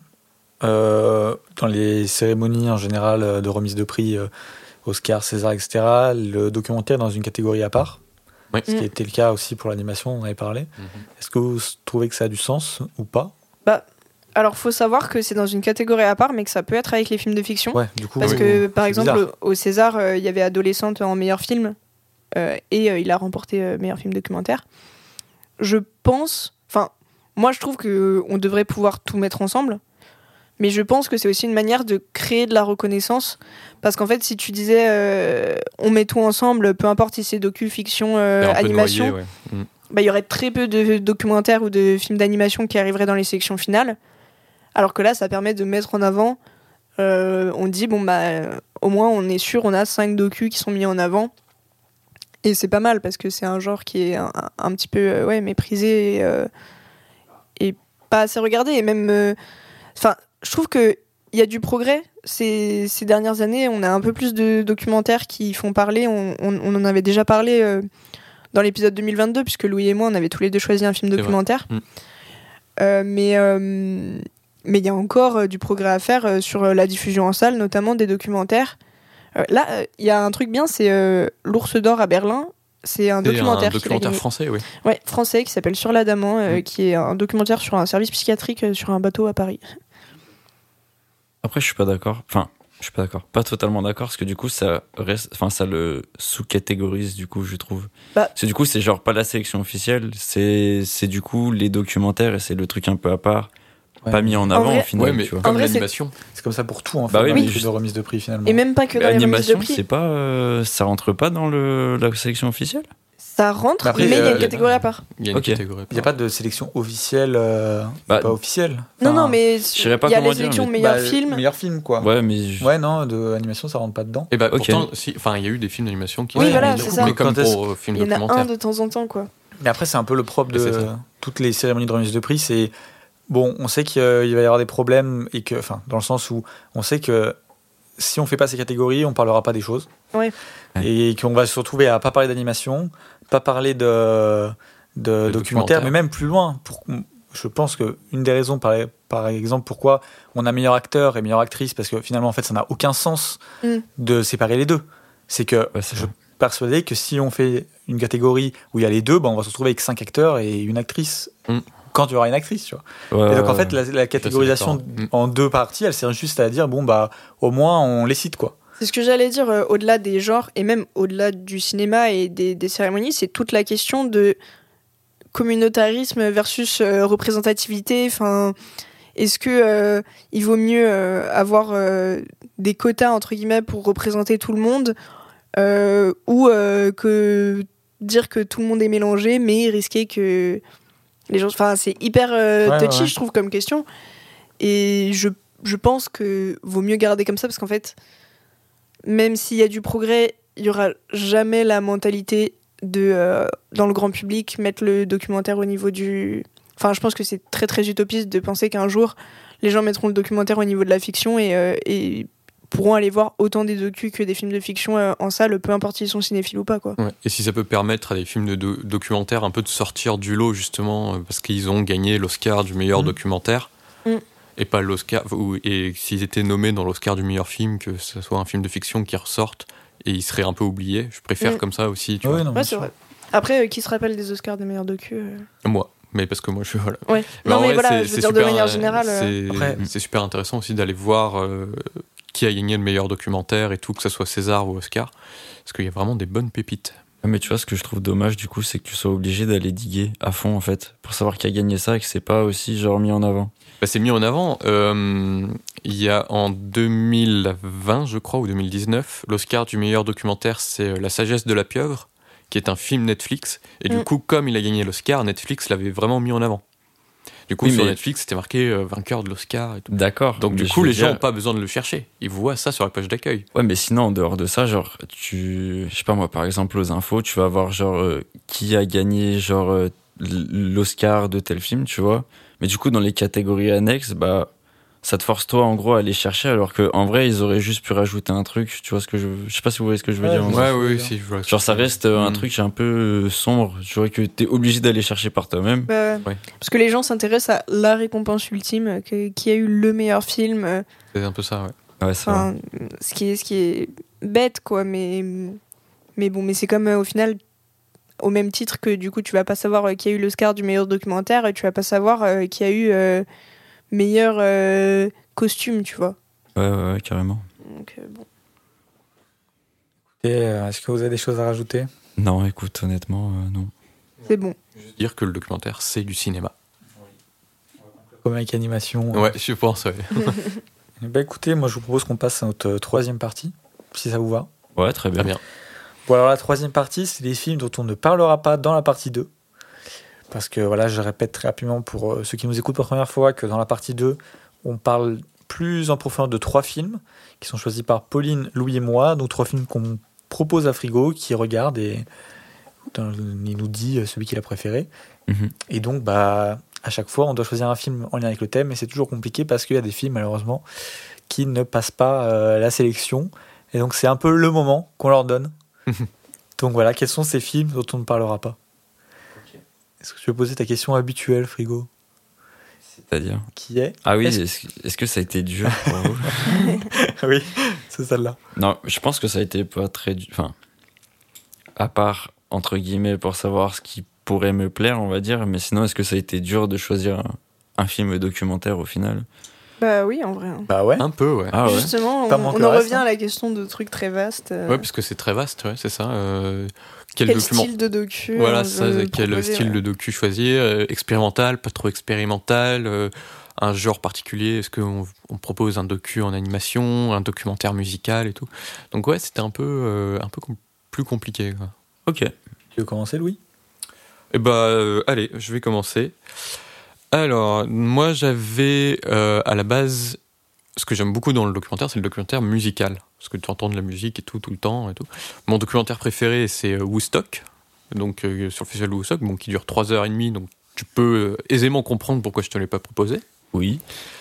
Euh, J'avais dans l'idée de choisir euh, à la base euh, un documentaire bah, qui a eu le- un Oscar, l'Oscar du meilleur documentaire il n'y a pas très longtemps, il y a un ou deux ans, qui s'appelle Summer of Soul, euh, qui, est, euh, qui est sur le, plus ou moins le Woodstock de la musique noire afro-américaine, euh, qui s'est passé à, bah, à la même époque que Woodstock en fait, en 68.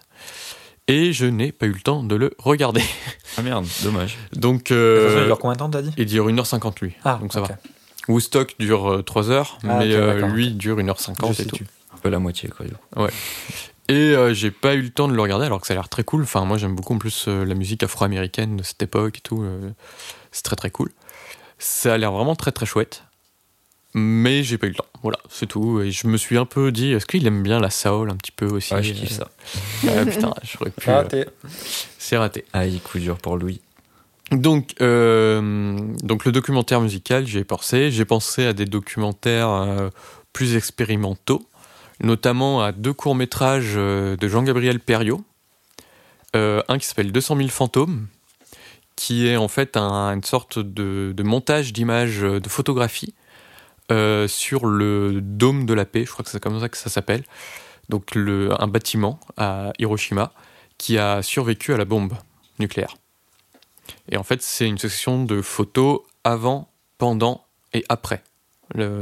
Donc la, bombe. Et c'est super intéressant. Mais euh, d'ailleurs, c'est un film qui pourrait revenir dans un autre thème de Studio 7. Mais euh, j'avais un peu peur que tu me dises, euh, j'ai pas envie de regarder un, docu- un diaporama euh, comme si j'étais chez ma grand-mère le midi. donc voilà. Et même chose, le deuxième court-métrage de Jean-Gabriel Perriot que j'aurais aimé proposer, c'est Les Barbares, qui est pareil, une succession d'images fixes, un petit peu comme si on était sur PowerPoint, un petit peu. Euh, on passe euh, de, personna- de personnalités politiques à euh, des manifestants et à des gens dans la rue, en fait. Donc c'est très intéressant, beaucoup d'actualité. C'est un film qui s'appelle Les Barbares. Ces deux films sont disponibles sur YouTube foncez les voir vraiment si vous êtes un peu intéressé et tout, parce que c'est des documentaires expérimentaux très forts, muets et qui sont pourtant qui racontent énormément de choses en une dizaine de minutes. Donc c'est vraiment très très bien. Mais j'avais un peu peur que le côté euh, effectivement diaporama euh, joue contre moi et que tu t'emmerdes en fait un petit peu. Ok. Dans l'expérimental, j'avais pensé à un documentaire euh, qui s'appelle L'enfant aveugle 2. Oui, parce que j'ai eu un enfant aveugle 1. Donc L'enfant aveugle 2 de Johan van der Kuken, euh, qui est super intéressant aussi, mais qui, que j'ai pas réussi à trouver et j'avais pas le temps de le regarder non plus. Qui euh, raconte l'histoire de Hermann Slobe, qui est un, un enfant euh, malvoyant, aveugle, et qui en fait va reproduire tous les sons qu'il entend. Et c'est super intéressant parce que euh, Van der Kuken en fait à la fois le sujet de son documentaire et le principal faiseur de documentaire en fait. En fait, c'est comme si cet enfant réalisait le documentaire lui-même par les sons. Donc c'était super intéressant et je me dis que ça pourrait t'intéresser aussi par le... Parce que je sais que tu aimes bien un peu l'expérimentation du son aussi. Mais euh, je sais pas trop où le trouver, donc euh, c'était un peu plus compliqué. Et enfin, j'ai bientôt fini. Euh, J'avais pensé à un documentaire qui m'avait énormément marqué à l'époque. S'appelle The Act of Killing de Joshua Oppenheimer. Qui est un documentaire euh, danois-néerlandais, mais qui se passe aux Philippines. Sur. En fait, il suit un ancien tueur qui a été engagé par le gouvernement à une époque qui a tué des communistes en fait. En fait, dans les années 70, aux Philippines, euh, il y avait un anticommunisme incroyable et le gouvernement avait engagé des tueurs pour aller tuer les communistes. Et du coup, le documentaire suit un de ses anciens euh, tueurs et tout, et qui va te raconter euh, bah, sa vie, qu'est-ce qu'il fait maintenant et tout, qu'est-ce qu'il faisait à l'époque. Et il y a des scènes très dérangeantes où il explique comment il tuait. Mais genre vraiment, ça en est dérangeant. Et tu sais pas si c'est à la fois mis en scène ou si c'est ce qu'a vraiment voulu euh, le, le réalisateur et tout. Et du coup, t'es un petit peu le cul entre deux chaises. Tu sais pas si tu dois éprouver de la pitié pour, ce, pour le type ou vraiment une, une dégueulasserie énorme. Parce qu'en fait, il Une montre. dégueulasserie énorme. Ah non, mais- non, mais je- Parce qu'il il, il, il montre à un moment comment il, tuait les gens. Puis après, en fait, t'as une sorte de scène où, il, comme s'il regrettait tout et il se met à dégueuler. Et t'es en mode, mais putain, mais pourquoi tu veux me montrer ça? Enfin, c'est marquant. Vraiment, c'est un documentaire Ah oui, qui est marquant. Foncez le voir aussi, c'est c'est génialissime. Et donc voilà, j'ai fini un peu avec le tour des documentaires euh, que je voulais euh, aborder, mais pas de proposer, parce que j'ai trouvé un autre documentaire qui est excellent et qui, est, qui est un de mes documentaires préférés. Ok. Euh, bah, Est-ce que quelqu'un Ah. déjà veut réagir à un film, euh, enfin surtout Pauline, j'imagine, à un film que. Ah non, non, il il a a, parlé ou- il a dit beaucoup de choses que je connaissais pas, donc ça m'intéresse beaucoup. Ok. Et j'ai hâte de la, lit- la liste Letterbox pour pouvoir tous les retrouver. Eh oui, c'est vrai. Tu peux Euh, j'enchaîne, si ouais. Euh, alors moi, il y a un documentaire que j'aurais adoré euh, proposer, mais euh, en fait, il n'est pas sorti officiellement. Euh, je l'ai vu en festival. Plus nous, en fait. Et, non, mais euh, du coup, je voulais quand même en parler. On sait jamais si euh, s'il sort prochainement, comme ça, vous l'aurez peut-être en tête. Ça s'appelle Le Silencieux Rivage. Euh, les réalisateurs s'appellent Timothée Cortegiani et Nathalie Giraud.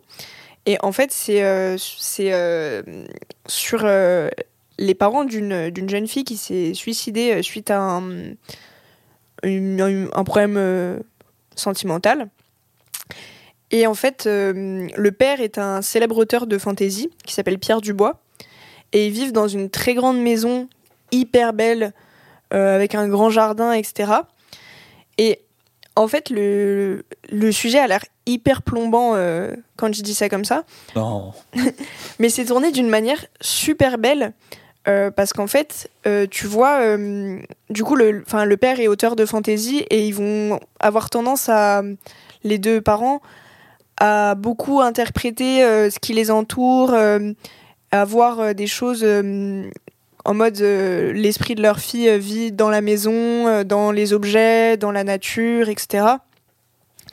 Et c'est un peu relié à ce qu'il fait lui. parce qu'il va créer des choses imaginées à partir de ce qu'il voit dans la nature, etc. Et le documentaire est vraiment hyper beau. Thérapie. Bah oui, en vrai. Bah, enfin, le, je l'ai vu au festival cinéma et psychiatrie, donc euh, voilà. Et, euh, et vraiment, c'est très très beau. Ça dure 36 minutes, donc c'est pas très long. Et en plus de ça, c'est l'image est vraiment belle. Enfin, leur maison, elle est incroyable. C'est euh, vraiment une grande baraque à la campagne où du coup ça regorge d'objets. T'as l'impression que tu vas découvrir un nouveau truc dans chaque pièce. Donc voilà, je voulais le citer. C'est un très beau docu et euh, je crois qu'il est en, train de faire un peu le, tour des festivals. euh, mais si vous le voyez passer un jour, eh bien n'hésitez pas.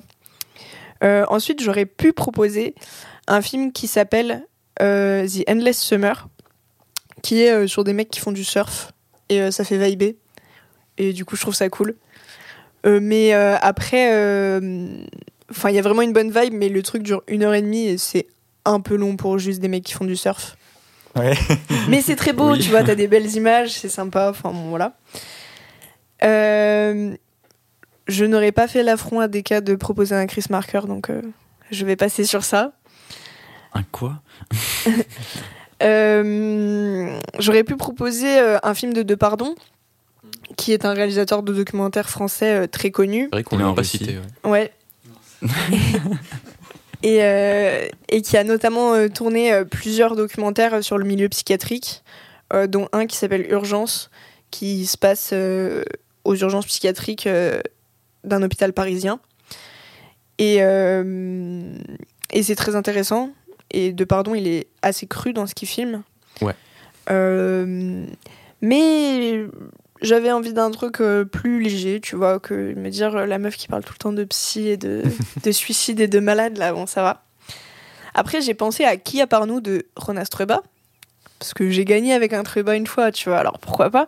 Mhm. Euh, qui est bah, justement dans ces films qui sont un peu à la limite du documentaire, de la fiction, on sait pas trop. Parce qu'en gros, il a suivi des jeunes pendant plusieurs années. Et, et en fait, tu sais jamais trop. Enfin, dans, dans le film, il les recrute, enfin, il les caste pour les faire jouer dans un film, justement. Mais tu vois tout le processus de casting, etc. Ils les retrouvent, ils font des discussions ensemble. Après, il y a le Covid, donc euh, bon, voilà. Mais le film dure 4 heures. Euh, Il y a des entractes et tout, tellement c'est long. Donc. RRR. Donc bon, voilà. Euh, après, j'aurais pu aussi proposer Comiti d'Amore euh, de Pasolini. Pasolini. Euh, en français, c'est. euh, J'ai perdu le nom en Oui, français. je viens de le perdre aussi. Euh, Un nom étrange, Euh, truc de la sexualité, non? Enquête sur la sexualité, bien vu. Ouais, pas de souci. Euh, J'ai aussi écrit un article dessus si vous voulez aller voir. Euh, où en fait c'est euh, Pasolini qui va dans les dans les villes italiennes, euh, dans les dans les rues italiennes et qui interroge les gens sur en gros leur rapport à la sexualité avec des questions plus ou moins intrusives. Parfois c'est juste en mode qu'est-ce que vous pensez des homosexuels? Et tu sais t'as les gens qui répondent genre oh c'est dégueulasse alors que lui il est homosexuel tu vois donc c'est un peu drôle il le fait de manière très décalée, genre en mode ils rentrent dans leur jeu et ils disent ah ouais vous êtes d'accord, genre on est d'accord, comment ils font et tout. Hmm. Et euh, en fait, euh, à travers cette excuse de, parler de la sexualité, c'est un peu une enquête sociale et euh, un constat sur les classes sociales en fait, où tu te rends compte que les réactions des bourgeois vont pas du tout être les mêmes que les, ré- les réactions des prolos. Il va volontairement aller parfois dans des villes ultra pauvres et voilà parler aux gens qui sont en train de traîner sur la plage, mais pas en mode vacances, tu vois, plutôt en mode chômage. Euh, et après, il va aller euh, genre euh, interroger des bourgeoises dans un club de tennis, tu vois. Et tu vas voir la différence de réponse. Et c'est hyper intéressant. C'est tourné dans les années 60. C'est encore un peu post-guerre. Enfin, l'Italie a un peu du mal à se reconstruire, etc. Et bah, j'ai cité Adolescente tout à l'heure, que j'aime beaucoup, que je recommande. Mais en fait, j'avais envie de découvrir moi aussi des films pour, pour euh, cet épisode. Et du coup, j'ai préféré euh, choisir euh, un film que j'ai découvert pour l'occasion qu'un film que j'avais déjà vu. Voilà. Ça en fait un du film. Ouais. Ouais, ça en fait beaucoup. À mon tour? Bah ouais, écoute, euh, il reste que toi. Ok. Ben, je vais faire en 4 points. Déjà, il y a pas mal de documentaires de la nouvelle vague que je n'ai pas choisi. Euh, Nuit et brouillard dans la Rennais, qui est euh, un banger absolu. euh, Enfin, c'est peut-être pas le mot pour parler de, de Nuit brouillard finalement. Je suis rendu compte après, parce que Nuit brouillard parle de la, de la Shoah, quoi. Ouais. Oui, oui, Donc, euh, ouais. Bon, mais c'est. Et de la collaboration de la française collaboration. avec euh, des images que, qui n'avaient jamais été montrées avant. Mais euh, voilà, je vous conseille de le voir, il est sur Mubi. Super Il dure euh, quoi, 15 ou 30 minutes, 20 minutes Euh, une vingtaine de minutes, Ouais, ouais. une vingtaine de minutes. Ouais, c'est pas long. C'est- alors ça ressemble beaucoup dans l'aspect, dans le, le- dans le propos de certaine manière au début d'Hiroshima mon amour euh, quand il parle de la bombe nucléaire etc. Euh, et vu que tu as détesté, euh, je me suis dit euh, bon, euh, on va pas prendre ça. Mais euh, tu devrais Mhm. quand même le regarder parce que c'est c'est un grand film en vrai. Important, un film important en plus. Euh, après, il y a des Varda. J'ai pas choisi Les plages d'Agnès, qui est un film un peu euh, autobiographique, enfin un documentaire un peu autobiogra- autobiographique, pardon, euh, où Varda parle d'elle, de sa vie, de et Agnès Varda, c'est toujours cool de la suivre, quoi. C'est c'est euh, là à ce moment de film, c'est une petite vieille que tu as envie de prendre dans tes bras. J'ai jamais vu quelqu'un qui vieillit aussi bien qu'Agnès Varda. Plus elle vieillit, plus elle est heureuse et plus elle est. Enfin, je sais pas si elle est vraiment heureuse, j'en sais rien, mais plus en tout cas, elle, euh, elle dégage quelque chose de vraiment bon, quoi. Donc euh, voilà. Après, il y avait euh, des films plus, euh, plus anciens, comme Black Panther, ce qu'elle a tourné quand elle était aux États-Unis sur les Black Panthers. Mm. Donc un film politique, parce qu'il y a aussi, en tout cas dans la nouvelle vague, pas mal de films un peu plus politiques. Il y avait aussi, alors je sais plus le nom, mais je crois que c'est sur les Cubains, c'est c'est quoi le nom exactement? Du film vous, vous l'avez pas là Euh, non. Bon, bah en tout cas, euh, Salut les Cubains, je crois. Ok. Pareil, où euh, elle, elle parle euh, des Cubains sous, avec Castro, etc.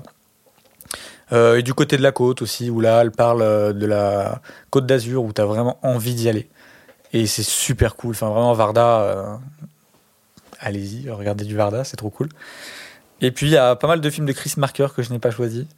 J'ai pas choisi Le fond de l'air est rouge, parce que c'est un film qui fait 3 heures et que tu n'as pas le temps. Non. Mais en gros, Le fond de l'air est rouge, c'est. euh, bah alors, pour le coup, c'est que des images d'archives. Donc, le travail a été un peu colossal. Euh, il, a, il a récupéré euh, plein, plein, plein de, de chutes, de, d'anciens euh, documentaires, enfin plein d'images. Et il en a fait un film de 4 heures qui retrace, en gros, la, la chute de, euh, de la gauche révolutionnaire, en gros. Enfin, de sa montée à sa chute. Euh, donc, il y a deux parties dans le film hein, qui s'appellent euh, euh, Les mains fragiles, je crois, et l'autre, euh, Les mains coupées, quelque chose comme ça. J'ai plus le nom exact. Mais donc, il parle comment se crée un peu cet imaginaire révolutionnaire et comment il va être. euh, bah, enfin, c'est très pessimiste sur la fin. Il fait un peu le, le deuil euh, du socialisme, euh, tout ça. Donc, euh, comment, euh, bah, comment le, le capitaliste, le capitalisme, euh, les bourgeois vont réussir à réprimer tout ça. Et donc, c'est c'est un, un film qui est très long, mais qui est vraiment, je trouve, euh, enfin, je trouve, c'est un chef-d'œuvre, tu vois. Mais c'est que des images d'archives, donc encore une fois, c'est assez spécial et, et un, 3 heures, quoi. Ouais, la version, enfin, il y a plusieurs versions d'une de 4 heures, mais il a été, euh, elle- il a été euh, refait euh, sur la version de de dire. 3 heures.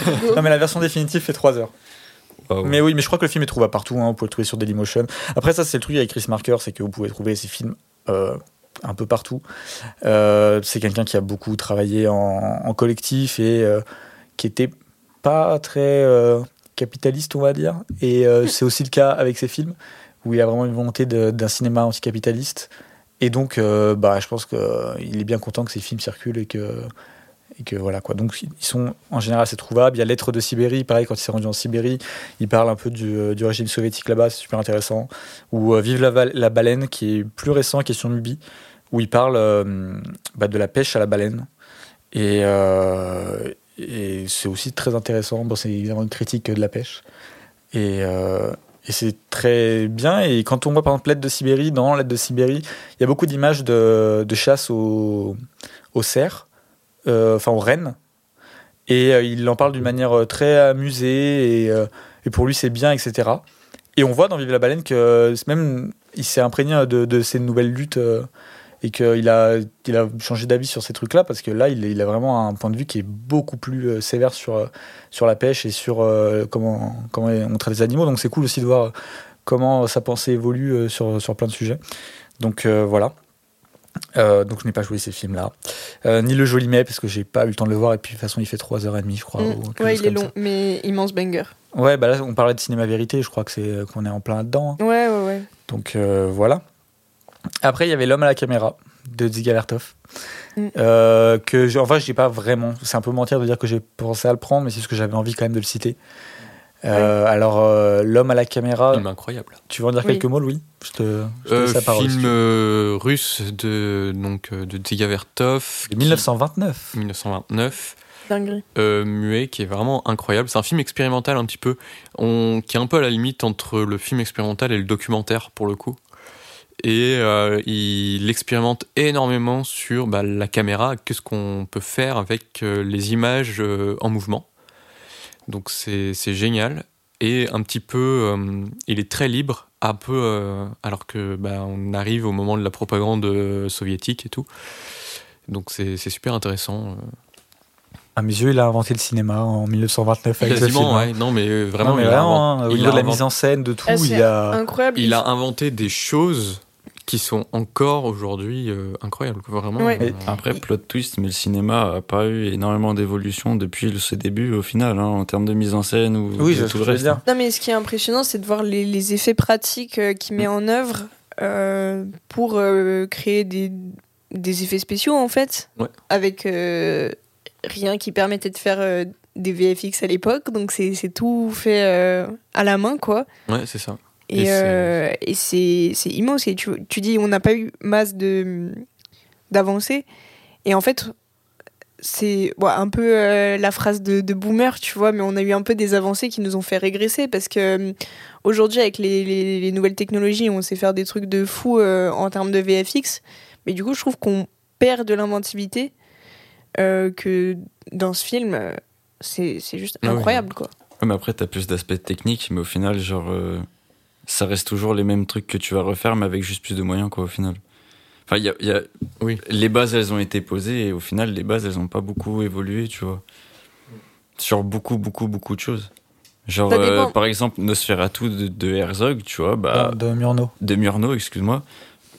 Enfin, genre, euh, j'ai beau pas vraiment aimer ce film, genre, euh, je trouve il y a des films qui sont sortis récemment, qui sont même pas à la hauteur de ce film, tu vois, alors que. Non, mais bien sûr, mais après, il y a quand même eu, euh, à, à travers le temps, euh, bah, des avancées certes techniques, mais qui répondaient à des envies de mise en scène, tu vois. Genre, quand on a, quand on a inventé le Steadicam, bon, bah, c'est une avancée technique, mais c'était pour pouvoir faire euh, des longs plans très stables. euh, ou pour pouvoir filmer du sport, parce que une des premières utilisations des Steadicam, c'est sur Rocky. Mhm.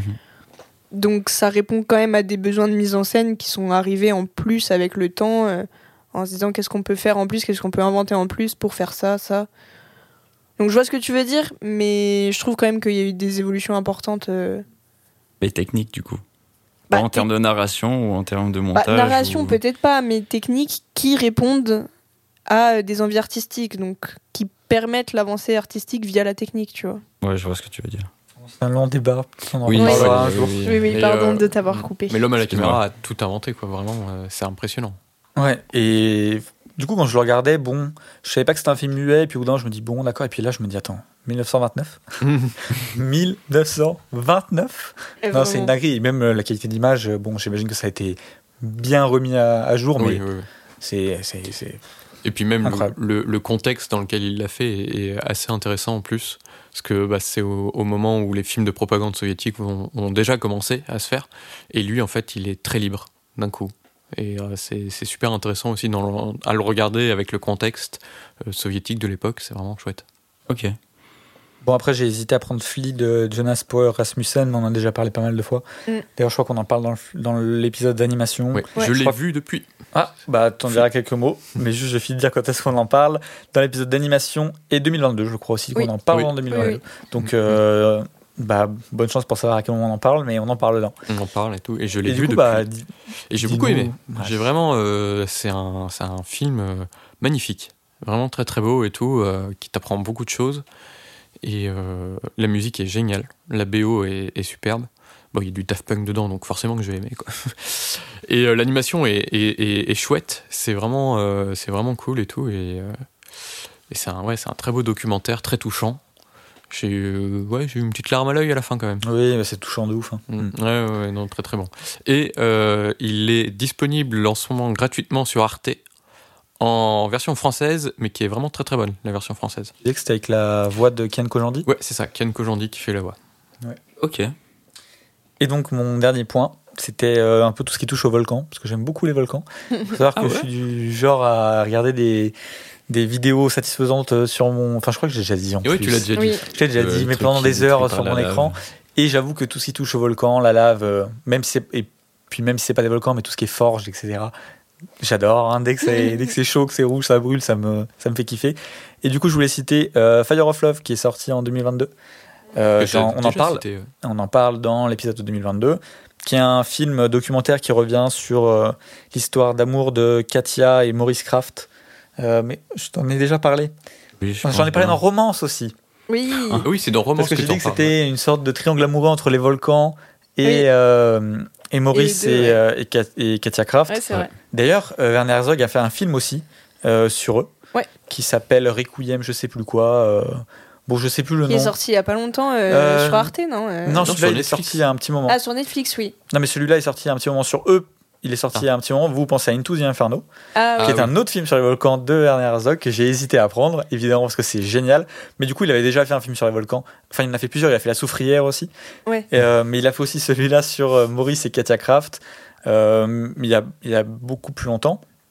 Et du coup, on retrouve des images dans euh, Fire of Love, euh, qui était déjà utilisé dans, euh, Ah, dans le film de Celui. Herzog. Et en même temps, Herzog a pris les images de, ce, de Katia et, Oui. et ouais. enfin des, des, du couple Kraft. ouais. Donc en fait, il a pris des images qui en fait, enfin bon, les images on les, sont là, elles sont connues. Et donc, euh, bah, c'est c'est c'est trop cool. Les images, évidemment, sont magnifiques. Je fais un documentaire sur des volcans. Souvent, tu as les images qui sont dingos. Quoi. Ouais. Ouais. Donc euh, voilà, j'ai hésité aussi à prendre ça, mais j'ai pas pris ça. J'ai pris autre chose. Et Herzog, euh, pas sur les volcans, mais sur la montagne, il a fait euh, Gacherbrum, la montagne sacrée ou un truc comme ça, la montagne, je sais plus, euh, qui est un documentaire sur des alpinistes qui se lancent dans une ascension euh, Plein de documentaires sur la montagne. ouais, de montagne euh, un peu risquée et périlleuse, et qui est trop trop bien aussi.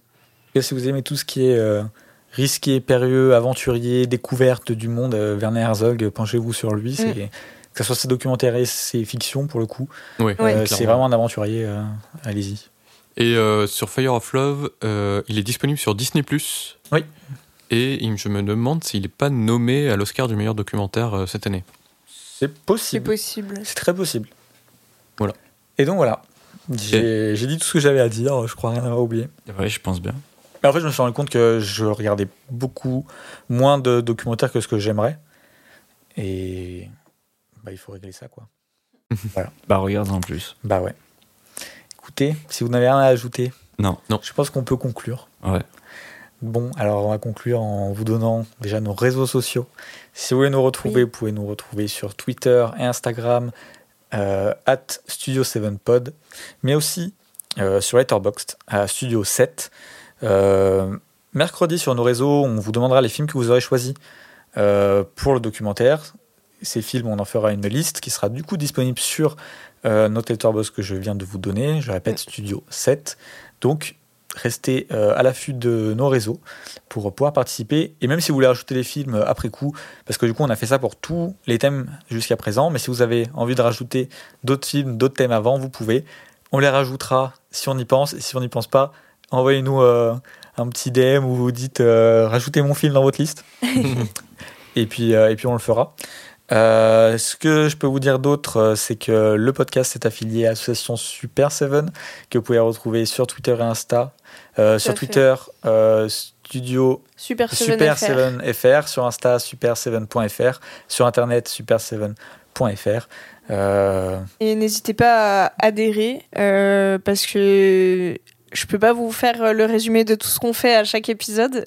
Donc comme ça vous recevrez notre newsletter Ouais. qui vous tiendra au courant. et donc adhérer, c'est 10 euros.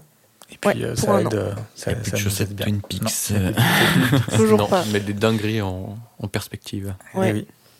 Et euh, donc voilà, moi ce que je peux vous demander, si vous appréciez le podcast, si vous nous écoutez, vous nous suivez, que euh, vous passez un bon moment grâce à nous, euh, c'est de partager, que ce soit sur les réseaux ou en vrai, le podcast, le noter sur les plateformes euh, de podcast.